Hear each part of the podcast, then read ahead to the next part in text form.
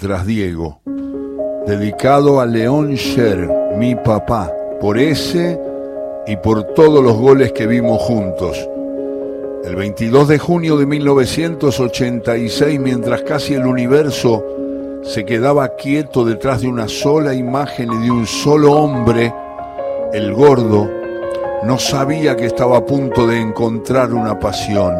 No lo sabía el gordo porque durante esa sola imagen, y durante ese solo hombre quedó dominado por una corriente de fuegos y de sangres que le viajó desde el coxis hasta la lengua y desde la lengua hasta el aire para terminar gritando gol. Pero después sí, después y mucho después también cada sábado, sobre las mesas del bar de los sábados, el gordo se definió una misión en el mundo y preguntó a unas gentes y a todas las gentes la gran pregunta de su historia.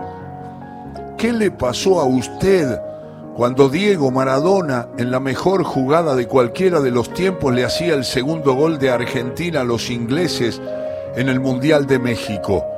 El gordo contó, con el bar de los sábados vuelto una quietud que lo oía, una tarde, no hace tanto, una mujer me dijo que mientras Diego zigzagueaba personas, ella colgaba ropa mojada y que cuando la pelota entró en el arco inglés, la ropa de golpe se secó.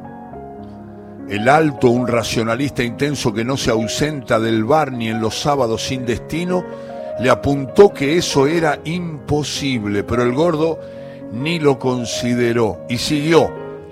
Otro hombre me contó que estaba viendo ese partido dentro de una pensión sin nombre y prisionero de la más fea de las soledades, pero que cuando el gol fue por fin gol, corrió hasta un cuadro que colgaba torcido en una pared sucia, lo estrechó en un abrazo y uno de los personajes del cuadro a la vez lo abrazó a él. El roto otro feligrés del bar de los sábados que venía atendiendo fascinado no fue insensible a las búsquedas del gordo y le añadió su experiencia. Por discreción o por vergüenza no suelo contarlo, pero en el momento justo en el que Maradona terminó de armar ese camino de jugadores ingleses frustrados, yo me levanté de mi silla y le acaricié las mejillas a mi abuelo que lloraba y reía. Fue extraordinario. Fueron mi vida, mi infancia, mi identidad y mi memoria desplegadas en una sola circunstancia. Tardé cuatro o cinco minutos en recordar que mi abuelo había muerto hacía diez años. Pero yo sé, lo sé claramente que ahí lo acaricié. El gordo aseguró que la historia del roto era posible con el labio superior, apretó entusiasmado los contornos de su taza de café y volvió a llenar de detalles al bar de los sábados. Afirmó que a un pueblo campesino de economías malogradas se le acabó la más larga de sus sequías, no bien Diego empezó su fiesta, y que también cuando Diego transformaba en nada el esfuerzo del arquero inglés, un sobrino suyo que tropezaba cada día con los desafíos escolares, entendió súbitamente la lógica de la suma algebraica y que un amigo enfermo que se arrimaba a la muerte distinguió las formas de ese avance irrepetible y extendió su agonía hasta que Maradona cantó el gol.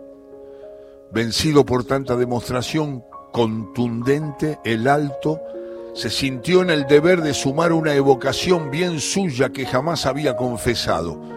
Lo hizo como siempre, conmovido desde la primera palabra. Vi ese mundial y ese partido y ese gol junto con mi papá en el comedor de su casa. Cuando Diego eludió al segundo rival, el corazón no me latió más.